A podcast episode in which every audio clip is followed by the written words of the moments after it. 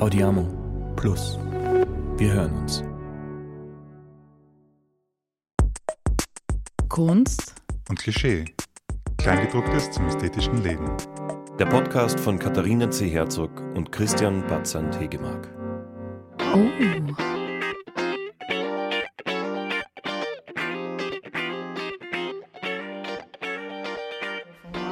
Wir fangen einfach an. Wir haben hier. Wen haben wir hier? Wir haben hier den Sidney Ogidan. Genau. Sprechen wir deinen Namen richtig aus? So, genau so. Wir haben uns aufgeschrieben, du bist Kunsthändler, Sammler, Kurator, Kunstproduzent. Du wirst uns das korrigieren gleich. Ja, nein, das passt ähm, so. Da gibt es eine wahrscheinlich massive Leidenschaft für Kunst in dir und es gibt wahrscheinlich auch eine massive Leidenschaft für Kunsthandel, vielleicht sogar Handel überhaupt. Stimmt es? Woher kommen Stimmt diese völlig, ja. Leidenschaften? Aber wie kommt es mal zu dieser Leidenschaft für Kunst und Handel? Also mir ist das schon ein bisschen familiär in die Wiege gelegt worden. Mein Großvater hat lustigerweise fürchterliche äh, Ölbilder aus dem 19. Jahrhundert gesammelt, die ich immer verabscheut habe, aber sie haben dann doch irgendwas in mir gemacht. Und meine Mutter, die eine ganz junge Mutter war, hat mich, wie ich so, ich glaube, ich war mit sechs Jahren das erste Mal in Venedig auf der Biennale. Ähm, so früh warst du da schon? Ja, und das war so, Statement. Und, und, die, und die besten Freundinnen meiner Mutter, das war so eine junge äh, Studentinnen-Klick, das war die Doris Walaschek, eine Malerin, und die Edith Kneifel, eine Schriftstellerin. Da war immer eigentlich, und die, und die Doris Walaschek, das war eben die Malerin, und die war oft Babysitten. Oder ich bei ihr im Atelier, und das war irgendwie so von Anfang an so ein Ding, das mich immer fasziniert hat das war immer da quasi. Wir waren viel im Museum und dann habe ich mit 19, 20, kommst du ja als, als Mann in Österreich nicht drum herum, dich mit diesem leidigen Thema des Bundesheers oder des Zivildienstes irgendwie herumzuschlagen. Habe, weil ich damals wirklich viel anders zu tun habe, mal alle Termine verschlafen und habe dann irgendwann einen Einberufungsbefehl gehabt, der irgendwie so lebensbedrohlich war in, für mich. Ähm, bin dann nach Amerika gefahren, und habe von dort aus versucht, einen Aufschub zu erwirken. Das habe ich auch bekommen. Und habe dann sehr zielstrebig und engagiert an dem Auslandszivildienst in Los Angeles gearbeitet. Es gibt eben in, in Österreich für junge Männer die Möglichkeit, Gedenkdienst zu machen. Und habe dann eben mit dem Philipp Naderer damals im Verein vom Andreas Meislinger für Gedenkdienst die Stelle in Los Angeles mit etabliert. Vor uns war der Johannes Högel dort, der ist jetzt im diplomatischen Dienst, der war so der allererste. Dann war das aber vertraglich und so noch nicht irgendwie so in, in trockenen Tüchern und der Philipp Naderer hat damals, obwohl er so, so blutjung war, der hat schon Jus fertig studiert gehabt, was irgendwie völlig absurd war. Ja. Mhm. Und der hat damals diesen Vertrag aufgesetzt, der glaube ich bis heute gilt. Ja. Und ähm, ich habe dann im, im Karl-Renner-Institut ein Symposium organisiert, wo sie die, die Ella Lingens war und der Peter Michael Lingens, also ganz tolle Leute. Und das hat eben dazu geführt, dass dann irgendwann einmal dieser Zivildienst in Los Angeles Wirklichkeit wurde und der war eben im Museum of Tolerance, dem Simon Wiesenthal Center. Und dort habe ich mich dann eigentlich ernsthaft mit Kunst auseinandergesetzt. Also Was hast du da gemacht? Was macht man dort? Ich war einerseits dafür zuständig, ähm, Research zu machen. Mhm und habe auf der anderen Seite ganz viele Nachlässe von ähm, österreichischen, vom jüdischen Emigranten nach Los Angeles verwaltet, also die nach ihrem Tod ihren Nachlass dem Museum überlassen haben. Und wir haben das katalogisiert, eingeordnet, das Archiv dort digitalisiert, aufgebaut, unterschiedliche Sachen gemacht. Ja. Und eben einmal in der Woche, was mir irgendwie so dann auch am Herzen gelegen ist, eben äh, Touren gegeben. Also entweder an Schulklassen, mhm wo du halt einfach ähm, drauf kommst, dass in Amerika ganz andere äh, historische Verknüpfung mit dem Thema gibt als in, als in Europa und dann eben auch einmal in der Woche an Polizisten und Krankenschwestern. Hab dort eben parallel begonnen, so ein bisschen in die, in die Kunstszene von Los Angeles äh, einzutauchen und eben die ersten Kunstwerke gekauft. Ja. Was hast du gekauft? Witzigerweise war damals gerade ähm, so Clinton, Clinton Impeachment Verfahren und äh, der Prosecutor, also der Staatsanwalt, war Kenneth Starr und da gab es auf der Straße ganz tolle, comicartige Plakate mit einem Konterfei von Kenneth Starr und drunter stand nur Starr. Und ich wollte herausfinden, wer das war und hatte dann, hatte damals eine Freundin in Los Angeles, die war zufällig mit dem Künstler, der das gemacht hat, in der Schule in San Diego und der Künstler war eben Shepard Ferry. Und habe damals Shepard Ferry kennengelernt und war immer wieder bei ihm in San Diego und habe ihm zugeschaut, wie er in der Garage im, im Haus ähm, Plakate gedruckt hat. War damals schon jemand? Ja, ja. Okay. Also, der war damals, kann mich erinnern, war eben, da war er schon auf der Straße eine total relevante Person, zumindest in Los Angeles, hat ganz tolle Ausstellungen gemacht. Und zu diesen Ausstellungen kamen so Leute wie Peter Fonda. Ja, also das war schon ganz cool, was die gemacht haben. Und da war eben Cause auch dabei. Ähm, auf jeden Fall, die waren damals schon relativ so bekannt und er, kann mich erinnern, hat eben damals erfolgreich versucht, diesen Obey-Sticker in Batman 2 zu bringen. Weil du halt einfach in Los Angeles durch diese unglaubliche Nähe zu Hollywood halt einfach andere Möglichkeiten hast. Ja? Und der war damals schon einfach so dieses Propagandading, ja? dieses ganz groß zu sein, das war von Anfang an auf seiner Agenda und das hat er, hat er gut gemacht und der war damals schon eine relevante Figur, sage ich mal. Ja. Und damals haben so Shepard Ferry Poster 50 Dollar gekostet. Ja. Das hast du dir dann eingenäht. Genau, genau. So hat alles begonnen. Und wie lange warst du eigentlich in Amerika? Ich war damals eben für den Zivildienst 14 Monate. Ich möchte kurz einhaken und etwas sagen, was mir im Vorgespräch überhaupt nicht äh, aufgefallen wäre, aber dass du scheinbar ein sehr starkes Bewusstsein hast für die Individuen, denen du begegnest. Weil du erwähnst sie jetzt sogar, weiß nicht, 20 Jahre später namentlich für das Symposion, das du organisiert hast. Äh, ich kann mir vorstellen, dass das eine der Basisattribute deines Berufs ist, so wie du ihn auslebst. Genau.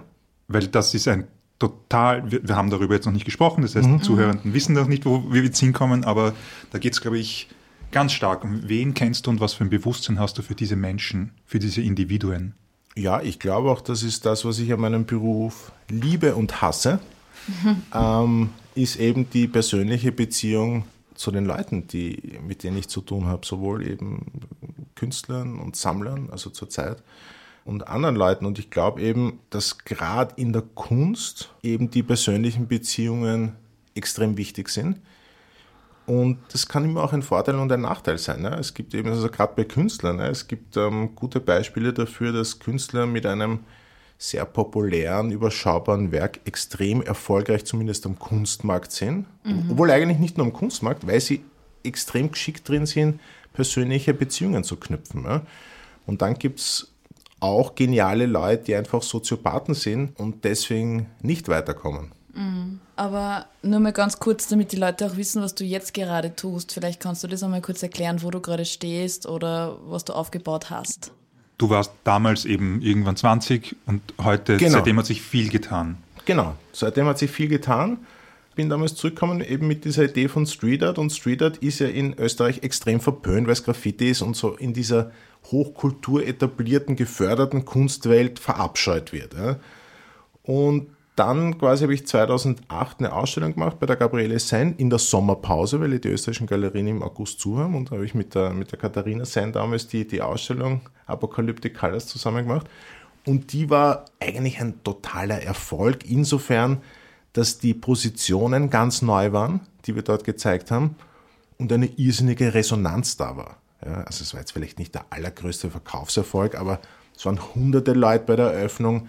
Es hat eine Straßenband in der Galerie äh, gespielt, was der Galeristin die Schweißperlen auf die Stirn getrieben hat. Ja, und wir haben eben so angefangen, so ganz neue Punkte zu setzen, ja, wie sowas auch aussehen kann.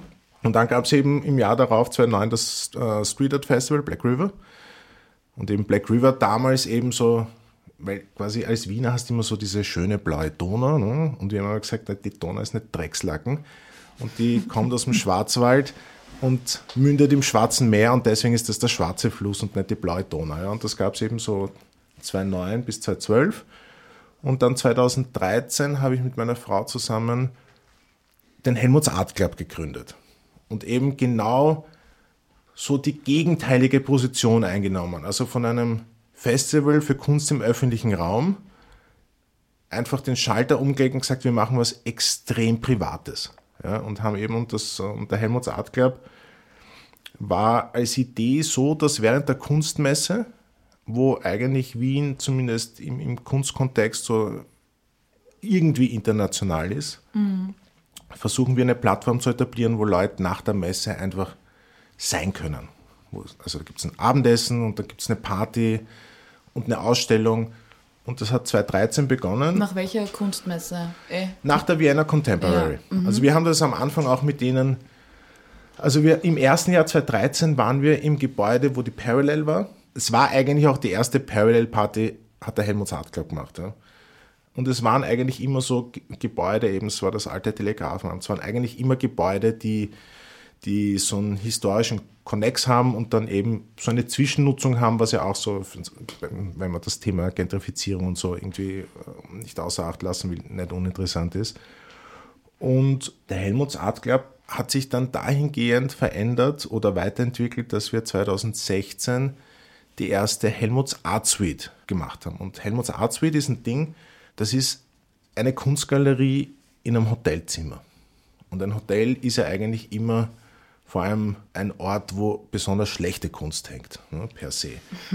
Und wir haben eben in Goldeck im Hotel Seehof von der, von der Familie Schellhorn eben 2016 diese Ausstellung gemacht. Ja. Und, den, und die Helmuts Art Suite in, in Goldeck im Seehof gibt es bis heute. Da versuchen wir eigentlich so ein, zwei Ausstellungen regelmäßig im Jahr zu machen. Und das funktioniert sehr gut. Ja, weil eben Aber wie kann man sich das vorstellen? Wie funktioniert das? Wie schaut das dann aus? wir hatten jetzt gerade eine Ausstellung von Christian Eisenberger. Das heißt, du hast einfach eine gehängte Ausstellung in einem Hotelzimmer. In ja? einem Zimmer? In einem das Zimmer. ist ja 20 Das ist- Quadratmeter Naja, groß, nein, oder? das ist, eine, das ist eine Suite, die ist schon Okay. größer, also, vielleicht 40 Quadratmeter oder so. Ja. Ähm, und da hängt im Badezimmer, über der Dusche, am Häusl, über dem Bett, überall einfach zeitgenössische Kunst. Kann man da drinnen dann auch schlafen, wohnen? Klar, klar, du kannst Aha. drin wohnen. Du kannst drin wohnen, du kannst, es gibt viele Leute, die das Zimmer extra buchen. Ähm, und wenn es gerade nicht bewohnt ist, kannst du als Hotelgast dir einfach die Ausstellung anschauen. Meistens auch von einem großen Abendessen begleitet, wo dann die Künstler sind und andere Leute, eben die Eisenberger Ausstellung. Da war eben der Christian Eisenberger dort, dann hat der Lukas Maratz und der Felix Schellhorn, haben zusammen gekocht, und waren 50, 60 Leute. Es war schon, und da ging es eben auch um die Symbiose, wie du unterschiedliche Felder äh, verbinden kannst. Also die, die geht es dann oft auch ums Erlebnis. Total. Und es geht mir auch darum, immer so, immer auch eine Gegenposition einzunehmen. Also immer zum Beispiel raus aus dem White Cube. Ja? Also ist sehr wichtig, ja? vor allem für junge Künstler, dass sie in einer Galerie sind. Ich weiß nicht, ob Galerie per se der einzige Ort ist, wo man Kunst so erleben kann, wie sich das alle vorstellen. Ja? Gehen wir da vielleicht eben genau für diese Frage und alle die Sachen, die damit Mhm. verbunden sind, gehen wir nochmal einen Schritt zurück und sagen wir, jetzt haben wir die Suite, wir haben Helmuts Art Club erwähnt, aber warum hast du und deine Frau, Johanna Lackner, warum habt ihr überhaupt Helmuts Art Club gründen wollen? Was war die Frustration, was war die Motivation? Das war ein Scherz. War einfach ein Scherz. Ich bin am Freitagnachmittag mit ein paar Freunden im, im Büro gestanden, 2013.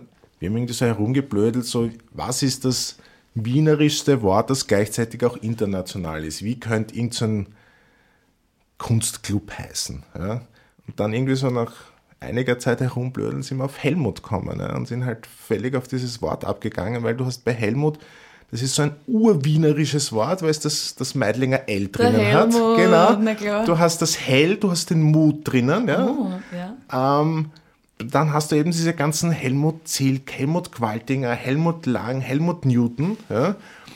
Und ähm, also quasi du hast sowas sehr Lokales und was sehr Internationales und haben so lustig gefunden, dass ich sofort die damalige VIP, heißt das immer, Chefin von der Vienna Contemporary angerufen und gesagt, hey, wir machen den urexklusiven, super geheimen, mega geilen ähm, Private Art Club. Fake it till you make it. Und sie war so, aha, und wie heißt er? Und ich so, Helmuts Art Club. Und sie, wow, ist ja urgeil.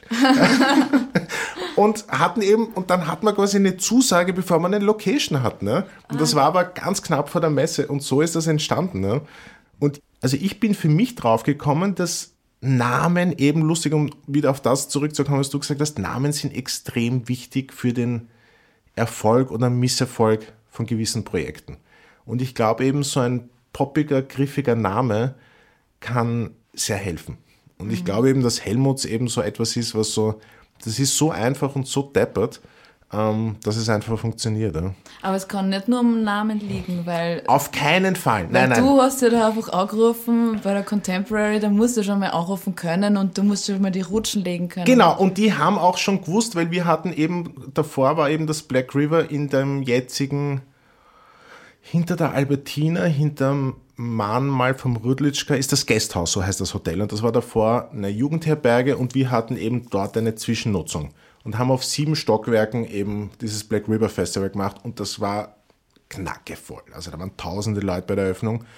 Und die damalige Chefin von der Vienna Contemporary, die hat eben auch mit, der, mit dieser Immobilienfirma zu tun gehabt. Und die hat schon gewusst, dass wenn wir das quasi machen, dass das jetzt nicht der volle Das Flop wird wird, sondern das ja. wird was. Ja. Und so ist das entstanden und das war schon ganz interessant. Ja. Also, weiß nicht, ich habe mal den Johann König in, in Bad Gastein getroffen und der hat mir erzählt, ja, ich war einmal in Wien auf einer geilen Party und das war halt, der hat sich nicht erinnern können, was das war, aber der war halt auch auf der Party. Ja.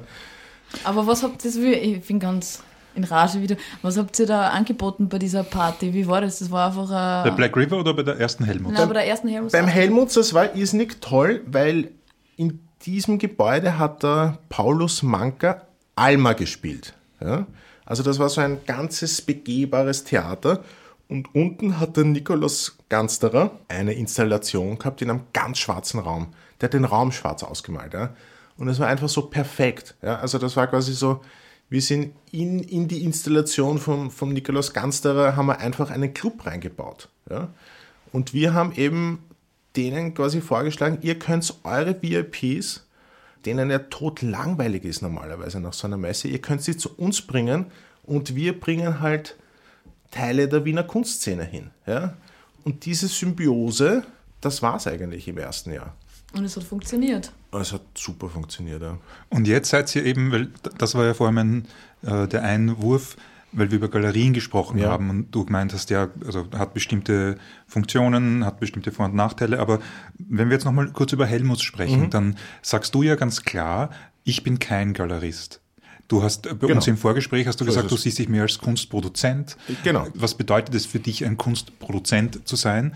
Wie siehst du deine Rolle, vielleicht auch im Vergleich zu einem Galeristen, Galeristin? Na, ein Galerist ist, eine Galeristin ist dafür verantwortlich, eine künstlerische Position möglichst früh zu entdecken, auszustellen, zu publizieren, zu dokumentieren, in Institutionen zu platzieren. Das ist die Aufgabe von Galeristen. Ja? Und zu verkaufen. Ja? Ganz wichtig.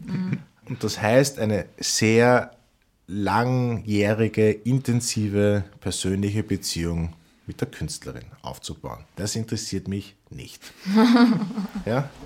Was interessiert dich? Ja, und da bin ich einfach zu projektbezogen und auch zu sehr ein Sprinter als ein Marathonläufer. Und deswegen mag ich eben so dieses punktuelle, projektbezogene. Und da sind wir eben dann auch bei diesem Helmuts Art Suite gelandet. Wir machen jetzt gerade mit äh, Francis Reuter äh, die zweite Art Suite eröffnen wir im Hotel Altstadt im siebten Bezirk. Ähm, und haben jetzt dann im Herbst eröffnen wir im Ausland, sage ich jetzt mal, unsere dritte Suite. Ja? Und ich glaube, dass das Suite-Thema jetzt die nächsten Jahre ein bisschen ausgebaut wird, weil das wahnsinnig interessant ist und weil du, so wie in der Street Art, die Leute da abholst, wo sie es nicht erwarten. Ja? Weil wenn du auf eine Vernissage gehst, kannst du, hast ungefähr vorgelesen, was es gibt, dann weißt du ungefähr, wer kommt. Ähm, und wenn du aber in ein Hotelzimmer eincheckst und keine Ahnung meistens hast von dem Künstler oder der Künstlerin, die dort ausstellt, und dann aber so eine ganz intime Auseinandersetzung mit den Werken hast, über einen längeren Zeitraum von zumindest ein, zwei Tagen, äh, dann macht das was mit dir. Ja? Und das finde ich wesentlich interessanter zurzeit als, als, viele andere Sachen. Und interessanterweise ist es ja auch so, dass immer ganz gut Sachen verkauft werden. Ja? Weil man sich dann ja im, im Bett wuselt und dann schaut man das Bild an und denkt sich, boah, es würde eigentlich gut in meine Wohnung passen oder wo auch immer hin. Genau. Okay. Genau. Oder, oder irgendwer sagt, du, ich würde den Künstler gern, Künstlerin gern kennenlernen, ich würde gern ins Atelier, ja. Weißt, du, es ergeben sich einfach Sachen, die mindestens so interessant sind, wie, wie wenn du was in deiner Galerie verkaufst. Ja. Wir haben aber auch über das geredet, wo, was heißt überhaupt Producer sein? Ist es dann, dass du auch Tipps oder mitgibst, wie, wie du dir das vorstellst? Machen die an die Künstler und Künstlerinnen extra was für den Raum? Ja, zum Beispiel Francis Röther hat jetzt ähm, für die Ausstellung im Altstadt, zeigen wir vier großartige Arbeiten, drei frisch produziert und eine bestehende genommen. Ne? Und Produzent bist du in dem Moment, wo du eigentlich keine fix vorgegebene, definierte Rolle hast. Ja? Weil wenn du quasi mit etablierten Künstlerinnen und Künstlern in einem Hotelzimmer auf eigene Initiative Sachen machst ja, mhm. oder Sachen ermöglichst, dann, dann bist du mal per se kein Galerist. Ja. Ah, du bist auch mehr als ein Kurator. Also zum Beispiel jetzt bei Francis Rüther arbeiten wir mit der, mit der Francesca Gavin zusammen, die schreibt den Text für die Ausstellung. Ja. Das Hotel quasi stellt die Infrastruktur zur Verfügung. Ja quasi wir holen den eigenen, wir holen den Fotografen, den Clemens Fantor, der die, die Fotos auf einem, auf einem super Niveau macht. Ja. Die, die Verena Panholzer und das ganze Studio S macht die Grafik rundherum, die Gott sei Dank immer wieder Preise gewinnt. Ja. Also quasi wir, wir organisieren das ganze Team, das notwendig ist, um so ein Projekt äh, hinzubekommen. Und groß zu machen, gell? Genau, genau. Ja. Es ist auch irgendwie, wenn man dir zuhört, dann klingt das sehr, als ob das der äh, selbstverständlichste Umgang der Welt wäre. Es klingt Mit, so easy, gell? Es klingt so easy und es ja. klingt so etabliert. Aber es ist natürlich gar nicht etabliert. Easy ist es für dich vielleicht schon, aber für die meisten, glaube ich, wäre es, ist das Gegenteil. Also man könnte jetzt sagen, Galerien sind ja hier das altbackene äh, oder das traditionelle und ist du willst, so. genau, und du willst vielleicht willst du auch eine Tradition kreieren, aber das, was du machst, ist nicht der traditionelle Umgang mit zeitgenössischer Kunst. Genau. Woher kommt dieses Interesse? Ist das so ein äh, die Grenzen sprengen oder, oder etabliertes Transzendieren, ich möchte meinen eigenen Weg gehen? Also mich interessieren immer nur Sachen, die ich nicht kann. So, das ist mal immer der Einstieg. Und vor allem meistens auch, gut, alles gibt schon, aber also jetzt quasi zu versuchen in Wien die 37. große Galerie aufzubauen, da weiß ich für mich auch, das kann ich nicht. Ja. Da fehlen mir die institutionellen Kontakte, ja. da fehlt mir das Vertrauen von großen Künstlern, da fehlt mir vor allem auch extrem der finanzielle Rückhalt, weil wenn du eine ernsthafte Galerie in Wien aufbauen willst, brauchst du Millionen in Wahrheit. Und wenn du das nicht hast, dann kann es nichts werden. Mhm. Denke ich mal. Ja? Mhm. Und es gibt auch keine Gegenbeispiele dafür. Es gibt keine Wiener Galerie, die international relevant ist. Ja? Und warum hat ein Johann König das Standing, das er hat? Der Typ ist mit Baselitz aufgewachsen. Ja? Der hat sicher von Anfang an extrem viel Cash gehabt. Der hat eine Kirche gekauft in Berlin ja? und so weiter. Ja? Und dann kann das funktionieren. Und eine Galerie muss auch so funktionieren, weil die vorrangige Aufgabe einer Galerie ist zu verkaufen. Also es hat niemand was davon, wenn die ganze Welt sagt, eine Galerie ist geil und die Künstler verdienen keine Kohle, sondern das ist die Aufgabe einer Galerie und das kann ich nicht. Will ich auch nicht. Vielleicht ist das auch nochmal wichtig für die Leute, die uns zuhören, zu sagen, wie ihr arbeitet, ist, ihr sagt, hier ist eine Person, die macht Kunst, wir mögen das, mhm. treffen wir uns, äh, wählen wir eine bestimmte Location aus, vielleicht wisst ihr die sogar schon vorher, mhm. und jetzt brauchen wir diese Anzahl von Werken. Ihr nehmt diese Werke auf Kommission, ihr zahlt den Transport, zahlt die Versicherung, wisst, was die Werke für einen Verkaufspreis haben und dann schaut ihr, dass ihr de facto das verkauft. Und am Ende gehen die Werke entweder zurück zu der Person, die sie kreiert hat, oder sie gehen zu den Leuten, die sie gekauft haben. Genau. Das ist das Businessmodell. Das ist genau, das ist das Businessmodell und deswegen haben wir zum Beispiel, das war auch zum Teil ein schmerzhafter Lernprozess, muss ich zugeben, quasi wenn du in so einem Projekt den Künstler und den Sammler connectest, dann bist du danach aus dieser geschäftlichen Beziehung auch draußen. Ja? Und das musst du erstens mal persönlich backen und zweitens muss das auch einkalkulieren. Ja? Und das ist ja etwas, was bei einer Galerie überhaupt nicht so sein sollte. Ja? Und das ist eben auch, glaube ich, etwas, wo es immer wieder extreme Differenzen gibt. Quasi, ich als Galeristin mache die Ausstellung, ich bringe die Sammlerin, ja? die lernen sich wohl oder übel kennen und dann muss ich aber trotzdem über Jahre hinweg immer Zwischenhändler sein. Ja? Das ist bei uns nicht so, ja, sondern wir machen ein Projekt. Wir haben jetzt auch einen Raum seit zwei Jahren und auch dort, ja, wir machen Ausstellungen, immer nur Einzelausstellungen. Und wenn sich dann eben eine Connection ergibt zwischen Sammler und Künstler, dann ist das halt so. Ja. Mhm. Und da müssen wir aber nicht für alle Ewigkeiten. Gibt es dann keine Verträge mit denen, Nein, dass überhaupt sie dann nicht. sagt, okay, ja, mh, Überhaupt nicht, ja. Aber halt auch keine Verantwortung. Aber wieso meinst du schmerzlich? Warum ist das schmerzlich? Naja, weil du dir am Anfang natürlich wünschst, dass wenn die dann weiter zusammen Beziehungen haben, dass du da immer eingebunden bist und vorab informiert bist. Ja? Und eingeladen Und, wird. genau, ja. Und ich muss dazu sagen, aber hier, das trifft ja jetzt bei dir jemanden, der eben, wie ich vorher gesagt habe, sich zurückerinnern kann, was vor 20, 25 Jahren für Menschen du getroffen hast. Das heißt, deine Sensibilität dafür ist unüblich. Ja. Und jemand wie du muss damit gekämpft haben, Genau, vielleicht Ja. genau. noch immer und immer kämpfen werden, wenn diese Art von Wertschätzung sich nicht äh, überträgt. Genau. Also und ich habe lang damit gekämpft, aber irgendwann habe ich es begriffen und seitdem ist die Sache gegessen. Ja? Weil du kannst es einfach nicht erwarten. Ja? Und das zu erwarten ist einfach ein, ist ein Fehler. Und vor allem, wenn du es nicht vorher definierst. Ist Nochmal was anderes. Also wenn du es erwartest, dann ist das ein Blödsinn. Ja?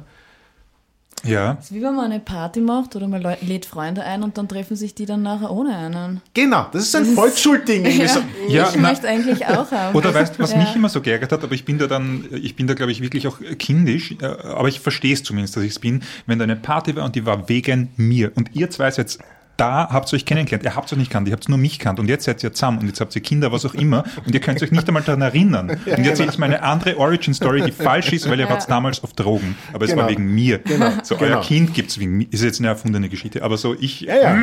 ja, I, I don't like it. Na klar, das ist eben auch dieses Producer sein und nicht Galerist sein, glaube ich. Es gibt in meiner Position eine ganz einfache Sache, um, um diese Problematik ähm, aus der Welt zu schaffen. Ich kann ja die ganze Ausstellung immer kaufen. Also wenn ich so daran glaube, ja, dass das 100% was wird, dann muss ich es mir einfach nur selber kaufen. Ja? Und dann kann ich für alle Zeiten ausschließen, dass ich quasi hintergangen wäre. Ja?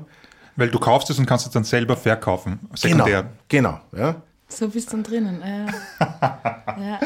Gehen wir noch einmal auf, von, ein bisschen von dem Marktthema weg und gehen wir mal ins ganz, äh, in die pure Leidenschaft. Die hatten wir jetzt auch schon die ganze Zeit, aber was bedeutet Kunst für dich?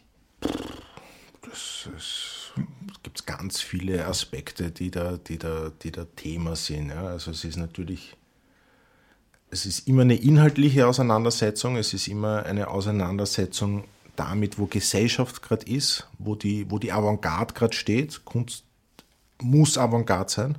Es ist immer eine Auseinandersetzung auch mit sich selbst, mit den Künstlern, mit seiner eigenen Ästhetik ja, das ist, das ist Kunst, so mal so ganz, ganz grob gesprochen für mich. Und es ist, es, ist, es ist eine Leidenschaft, es ist, ein, es ist eine lebende Psychose. Es ist auch ein Kunstsammeln, finde ich ja ganz interessant, weil du beim Kunstsammeln immer an deine Grenzen stößt. Was Also meinst ich- du damit? naja, quasi ein Kunstwerk so, so billig kann es gar nicht sein, dass es nicht immer ein schmerzhafter Prozess ist, dieses Kunstwerk zu erwerben. Und das ist völlig unabhängig davon, was du für finanzielle Ressourcen hast. Weil Kunstwerke können kosten 30 Euro und Kunstwerke können kosten irgendwelche Fantasti-Millionen. Und meine Lieblings, es gibt ja so ein Sammler-Ehepaar, Herb Dorothy Vogel, weiß nicht, ob ihr die kennt, das ist ein New Yorker Ehepaar, die haben in den 50er Jahren begonnen, eine Minimal Art Kunstsammlung aufzubauen, und zwar die bedeutendste Amerikas. Und das Besondere daran ist, er war bei der Post und sie war Bibliothekarin. Das waren ganz normale Leute in einem One-Bedroom-Apartment in Manhattan. Und die haben ein Gehalt verwendet zum Sammeln und eines zum Leben. Und haben aber trotzdem die größte Minimal Art Kunstsammlung Amerikas aufgebaut, die einen unschätzbaren Wert darstellt. Ja. Und das ist eben schon etwas beim Sammeln, was extrem interessant und herausfordernd ist, dass du eben Sachen früh kaufst, dass du Sachen früh erkennst und dass du Qualität in Arbeiten erkennst. Weil es gibt bei jedem Künstler, bei jeder Künstlerin extrem tolle Arbeiten und extrem schwache Arbeiten. Und Leute, die in der Kunstwelt verankert sind, lernen diese Qualität zu erkennen. Und die Qualität in der Kunst ist ein schwammiger Begriff, aber gleichzeitig auch ein sehr gezielter Begriff. Und wenn du zehn Experten, Expertinnen hast, dann werden die im Normalfall meistens die Qualität in bestimmten Arbeiten erkennen. Und das Interessante ist, dass sich die Qualität in der Arbeit auch über die Jahre verändert. Es muss nicht sein, dass ein, ein, eine Arbeit, die heute interessant ist, dann in zehn Jahren noch immer dieselbe Qualität hat. Und oft ist es so, oder manchmal ist es so, sagen wir es zumindest so, dass Arbeiten erst mit der Zeit eine Relevanz bekommen. Ja? Und das heißt, du kannst dann vielleicht eine Arbeit, die der, die der Markt übersieht, ja, günstig kaufen und wirst dann über die Zeit quasi bestätigt und belohnt. Und wo findet man solche Arbeiten? Immer im Atelier von Künstlerinnen. Ja? Weil da gibt es ja diese, die Arbeit, dann kommst du zum dritten Mal ins Atelier, dann hängt die Arbeit noch immer dort, dann weißt genau, okay, die ist eigentlich nicht zum Verkaufen da, sondern die ist auch für die Künstlerinnen quasi so eine Referenz, eine visuelle, inhaltliche Referenz. Und da muss man halt fragen, ob man die Arbeit haben kann. Ne? Also das sind dann vielleicht oft auch nicht große Arbeiten. Und es ist ja auch ganz lustig, dass die, dass sich die Größe von Kunstwerken ja auch immer mit dem Kunstmarkt ähm, verändert hat. Ne? Also wenn du ins Kunsthistorische Museum gehst und dir ansiehst, was sind die wichtigsten Arbeiten, die es dort gibt, weiß nicht, was das Porträt von Parmigianino 1521, das Ding ist, hat einen Durchmesser von 30 Zentimeter, ja, ist natürlich für Kunsthandel schwierig, sowas Kleines hochzupreisen. Ne? Also da hättest du am liebsten eine Leinwand, die ist zweimal drei Meter, ja? weil da steht ein anderer Preis drauf. Und man darf sich da, glaube ich, nicht täuschen lassen. Quasi die, die Größe eines Kunstwerks sagt nichts über die Qualität eines Kunstwerks aus. Ja? Ich meine, da gibt es Gegenbeispiele, Guernica von Picasso. Ähm, das muss ein großes Werk sein, weil das ist ein großes Thema. Ja? Das war Krieg und die Brutalität von Krieg. Ja? Und das ist klar, dass das einfach ein, ein Schinken sein muss ja? und nicht ein zweimal drei Zentimeter Bild. Und da, glaube ich, gehen viele Leute auch einen falschen Weg, ja? wenn sie sammeln und das beim Sammeln, das kann für Händler ganz interessant sein, aber viele Leute kaufen ja mit den Ohren und nicht mit den Augen. Ja, also quasi, du sitzt beim Abendessen und der Typ links von dir erzählt da, was er gerade gekauft hat und dann erzählt es dann auch jemand und dann willst du das auch haben. Und so entstehen ja auch immer Hypes. Und viele Leute profitieren von den Hypes, aber ob du dann im Hype dann immer die höchste Qualität an Arbeiten bekommst, ist zu bezweifeln, sage ich mal. Ja. Aber wie, wie man braucht ja einen gewissen Riecher für Künstler und Künstlerinnen, die man dann auswählt. Hast du den? Wahrscheinlich schon. Ich, na, das, nein, das weiß ich nicht, ob ich den habe. Ich kenne Leute, die haben einen viel besseren Riecher. Ähm, es gibt, nein, es gibt Leute, die haben einen besseren, die haben einen schlechteren. Ne? Er ist aber vielleicht auch für dich in deiner Rollenbeschreibung nicht so wichtig, dieser Riecher, weil du bist ja eben nicht die Galerie, die jetzt sagst, ich, äh, ich arbeite die nächsten 15 Jahre mit X zusammen. Oh damn, didn't turn out. Genau. Sondern du hast äh, so One-Time-Events. Ja, da bin ich natürlich auch ein bisschen poppiger, oberflächlicher und zeitgeistiger, ne? weil ich auch viel schneller reagieren kann. Ja? Sag, wie ist denn die Zusammenarbeit für dich mit Menschen, die Kunst machen? Äh, du hast ja äh, sicher auch mit ähm, illustreren Individuen zu tun, die vielleicht, vielleicht die tollsten Arbeiten machen, aber vielleicht sehr schwierige Zeit äh, Genossen, Genossinnen sind. Wie, wie ist das? Was, was, was brauchst du ihm gegenüber, damit das funktioniert für dich? Na, es muss in irgendeiner Form eine persönliche Beziehung da sein. Also ich, also Leute, die ich nicht ausstehen kann und die mich nicht ausstehen können, die spare ich mal. Mhm. Ja. Also das funktioniert einfach auch nicht. Ja. Die inhaltliche Arbeit steht sowieso über allem. Ja. Also die Qualität der Arbeit ist, ist einmal das, das erste Kriterium, um überhaupt eine Zusammenarbeit äh, zu planen. Aber eben, ich sage immer, wenn man zu selbstgefällig wird und glaubt, man ist, ist nichts super, sage ich immer, schau dir deine Frisur mit 16 an. Du warst überzeugt davon, dass das die geilste Frisur der Welt ist. Wenn du das jetzt anschaust, wahrscheinlich eher nicht. Andererseits gibt es Leute, die mit 16 schon super ausgeschaut. Weißt du, ich meine, aus der jetzigen Perspektive. Die meisten nicht. Ja? Ähm, und ähm, da glaube ich. Ähm, Jetzt hätte ich gerne ein Foto von dir, wie du mit 16 ausgeschaut hast. Ähm, und da, ich glaube, man muss da immer schon auch sehr am Boden bleiben. Ja? Und du weißt natürlich als jemand, der sich von früh bis spät mit dem Thema beschäftigt, mehr als manche andere, aber du bist natürlich nicht gefeit, auch völlige Sackgassen zu nehmen. Ja? Also es gibt Positionen, da denkst du, boah, das ist das Ding, und dann ein paar Jahre später schaust du dir die Arbeiten an und denkst, naja, so, so relevant war das doch nicht. Ja? Wie kommst du zu den Künstlerinnen? Gehst du dann einfach eben in Ateliers und schaust da durch oder gehst du dann auf die Bildende oder schaust du, also was ist so der Fokus? Ja, ich schaue mir viel an. Ich schaue mir sehr viel an und du hörst natürlich. Ich bin ja auch nicht gefeit davor, mit den Ohren quasi Sachen zu machen. Du hörst sehr viel. Ja? Also ich habe eben gerade vor ein paar Tagen eine Kollegin getroffen, die, das war ein ganz interessanter Moment. Ne? Du siehst etwas, siehst eine Arbeit und denkst du, ganz interessant. Dann sagt eine Kollegin, oh, das ist irgendwie fett, dann siehst du das nochmal anders. Ja? Mhm. Ähm, es ist so ein, ein, ein, Zusammenspiel, würde ich mal sagen. Ja. Mhm. Du hast uns auch gesagt, dass die Johanna gemeint hat, es geht euch auch darum, Luxus zu demokratisieren. Genau. Kannst du darüber Moment. noch ein bisschen sprechen?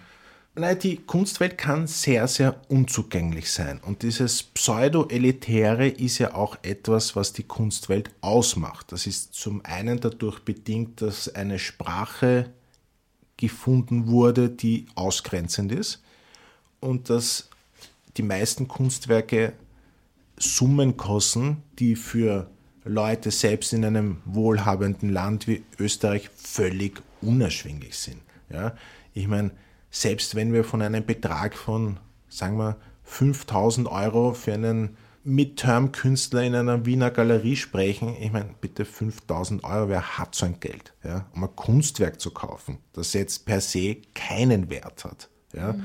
Also quasi, wenn du eine junge Familie bist in Wien, der Miete gerade irgendwie zahlst und eh schon beide hackeln, dann hast du jetzt nicht 5000 über, um dir fürs Wohnzimmer ein Bild zu kaufen im Normalfall. Ja? Und das sind aber Beträge, da geht es erst los. Ja?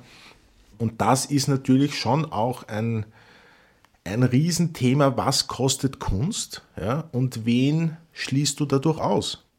Wenn wir schon über Projekt und Kunst produzieren reden, zum Beispiel eins meiner Herzensangelegenheiten wäre, Kunst an junge Leute zu vermitteln. Ja? Also quasi, wie bringe ich den Typen im 16. im Käfig mal in eine Ausstellung und was sieht er in einer Ausstellung? Ja? weil für den ist eine Ausstellung in der Albertina dem Schlafen im Normalfall die Füße sein. Außerdem kriegt er nicht die Möglichkeit, dorthin zu gehen, weil er in einem schulischen, gesellschaftlichen Umfeld ist, wo das einfach kein Thema ist. Und wenn du aber solche Leute in die Kunst reinbringst, dann wird das extrem hilfreich und auch lehrreich sein, weil eins ist völlig klar, ja, so eine Person hat einen ganz anderen Blickwinkel und kann witzigerweise, das habe ich schon die Erfahrung gemacht, aus dem Instinkt heraus genau auch sagen, was ein Schatz ist und was nicht. Ja. Und ich glaube, dass ähm, viele Künstlerinnen und Künstler sich grundsätzlich an alle richten wollen. Ähm, nur aufgrund des Umfelds, das leider ausgeschlossen ist. Ja. Das ist das, wo, wo, wo glaube ich, Kunst im öffentlichen Raum extrem geil ist. Weil wenn Kunst im öffentlichen Raum fad und langweilig ist, dann wird sie einfach nicht wahrgenommen. Und wenn Kunst im öffentlichen Raum super spannend ist, dann macht es was mit den Leuten. Und wenn sie es nur scheiße finden, ist schon gut genug. Ja.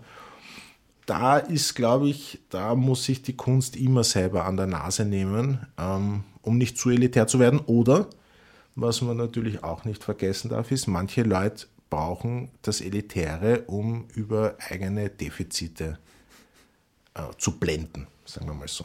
Und das ist natürlich auch ähm, ein wesentlicher Faktor, warum manche Sachen Geld kosten.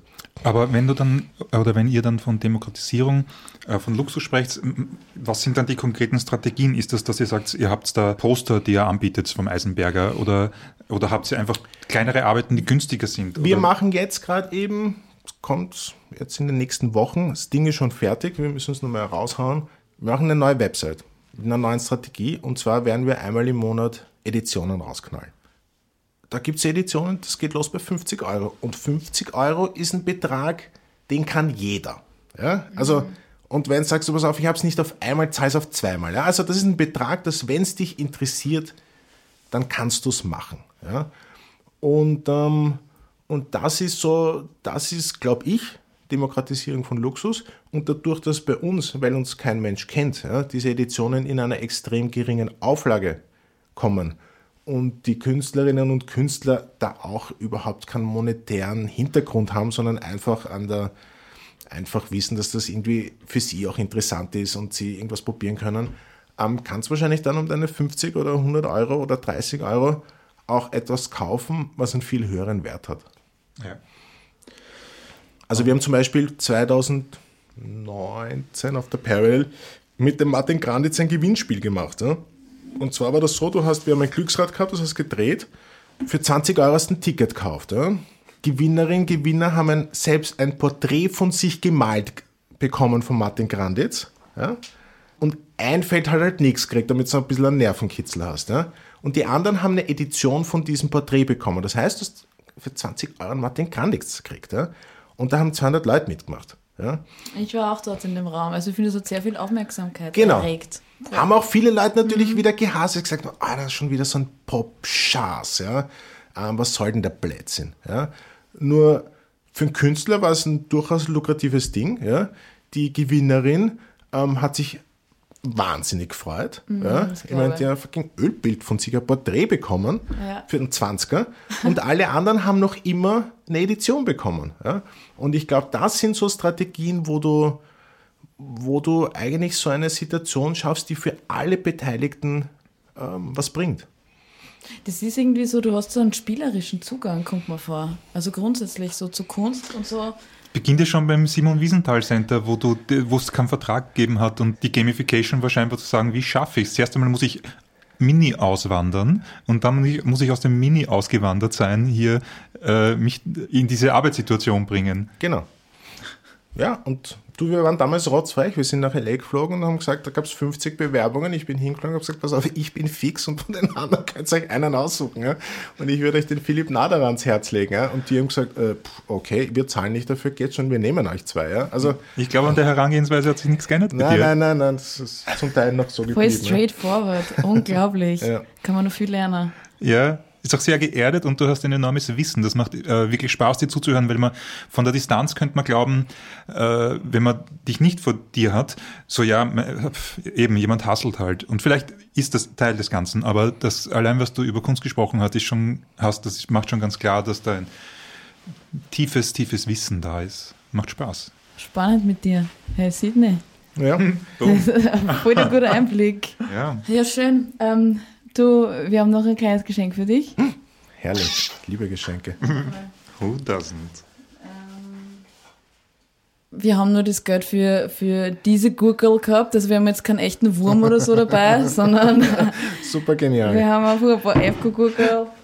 Danke vielmals. Und natürlich, was wenn man in einem Club ist, man braucht immer ein bisschen Wein. Das Jawohl. verbindet die Menschen. Danke vielmals. Markovic-Wein. Danke sehr. Ja, heute geht's weiter. Kunstaffin, glaube ich, ne? oder? Ja, total. Ja, ja. Ja. Super, vielen lieben Dank. Ja, Danke für deine gefreut, Zeit. dass du da Sehr leiwand und wir sehen uns wieder. Ja, sehen uns unbedingt. Unbedingt. Danke, Danke. vielmals. Ciao, ciao. Das wäre ein bisschen witzig, weil es geht, man redet dann einfach so weiter nur ohne Kopfhörer. Aber ich wollte den Philipp damit abreden. Cool. Ja, super.